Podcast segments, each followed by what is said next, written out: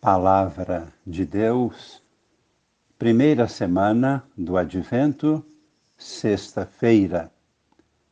Amigos e irmãos, participantes do grupo Com Maria em Oração. A primeira leitura de hoje nos apresenta o final do capítulo 29 de Isaías por que estamos dizendo isto? É para chamar a atenção para o esquema muitas vezes utilizado pelos profetas. A primeira parte de um capítulo apresenta um problema, uma situação ou várias situações de pecado, conforme estava ocorrendo no meio do povo de Deus. Esta situação de pecado era lamentada e inadmissível.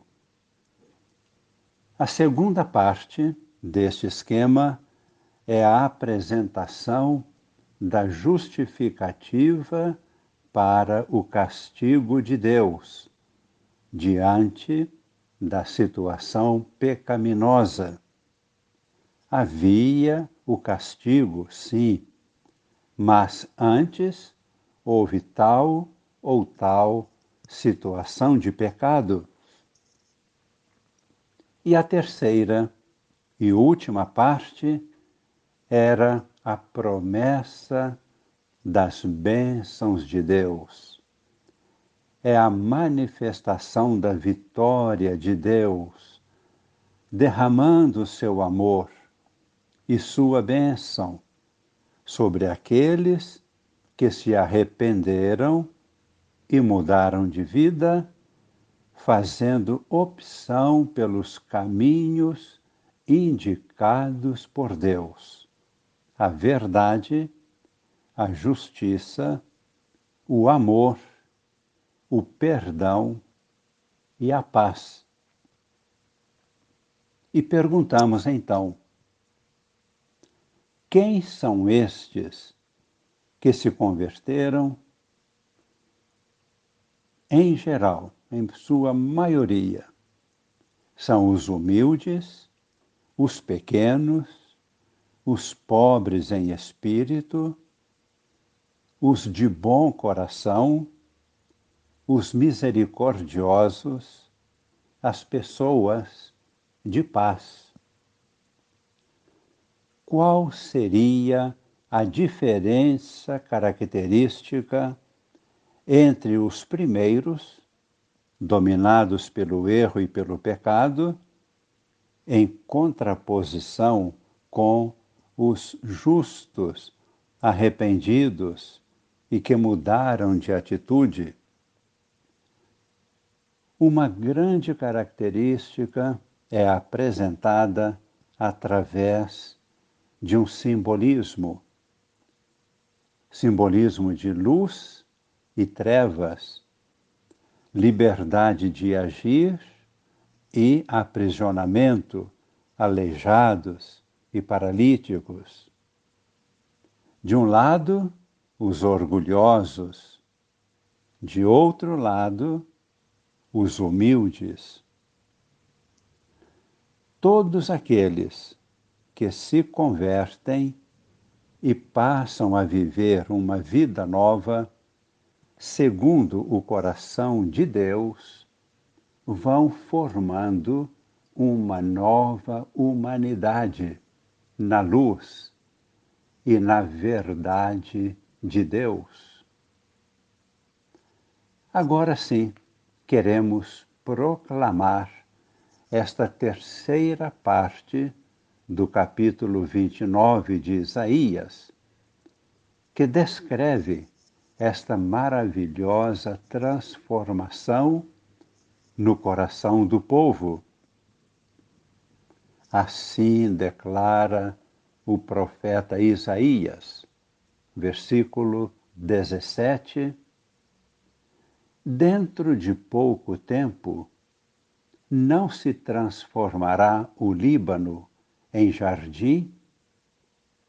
E não poderá o jardim transformar-se em floresta? Versículo 18. Naquele dia os surdos ouvirão as palavras do livro e os olhos dos cegos verão no meio das trevas e das sombras.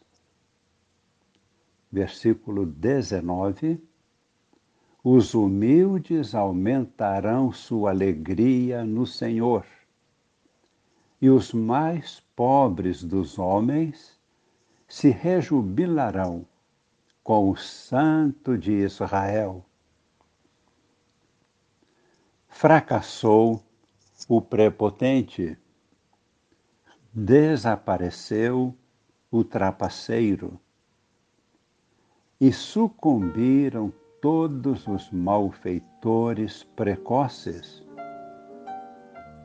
Foram derrotados aqueles que faziam os outros pecar por palavras e armavam ciladas ao juiz à porta da cidade e atacavam o justo com palavras falsas.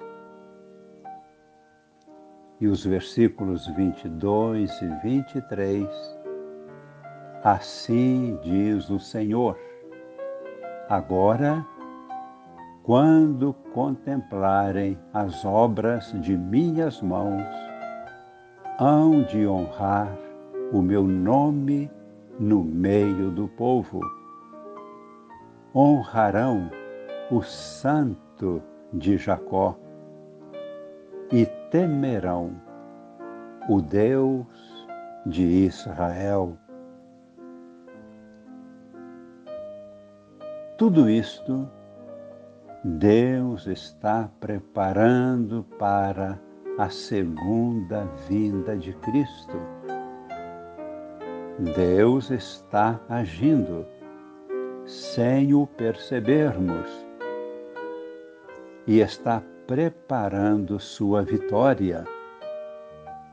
Por isso, observamos no Evangelho de hoje todos os sinais do reino de Deus manifestados claramente. Evangelho de São Mateus, capítulo 9. Jesus curava todos os enfermos. E quando se apresentaram dois cegos clamando em alta voz: Tem piedade de nós, filho de Davi? Jesus perguntou: Vós acreditais que eu posso fazer isto? Responderam: Sim, Senhor. Então Jesus tocou nos olhos deles e disse: faça-se conforme a vossa fé. E no mesmo instante ficaram curados. Era um prodígio a partir da fé.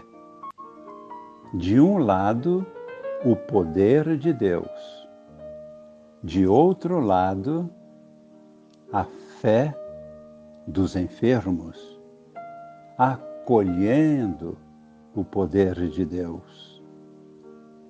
E eles glorificaram a Deus. Rezemos, fechando nossos olhos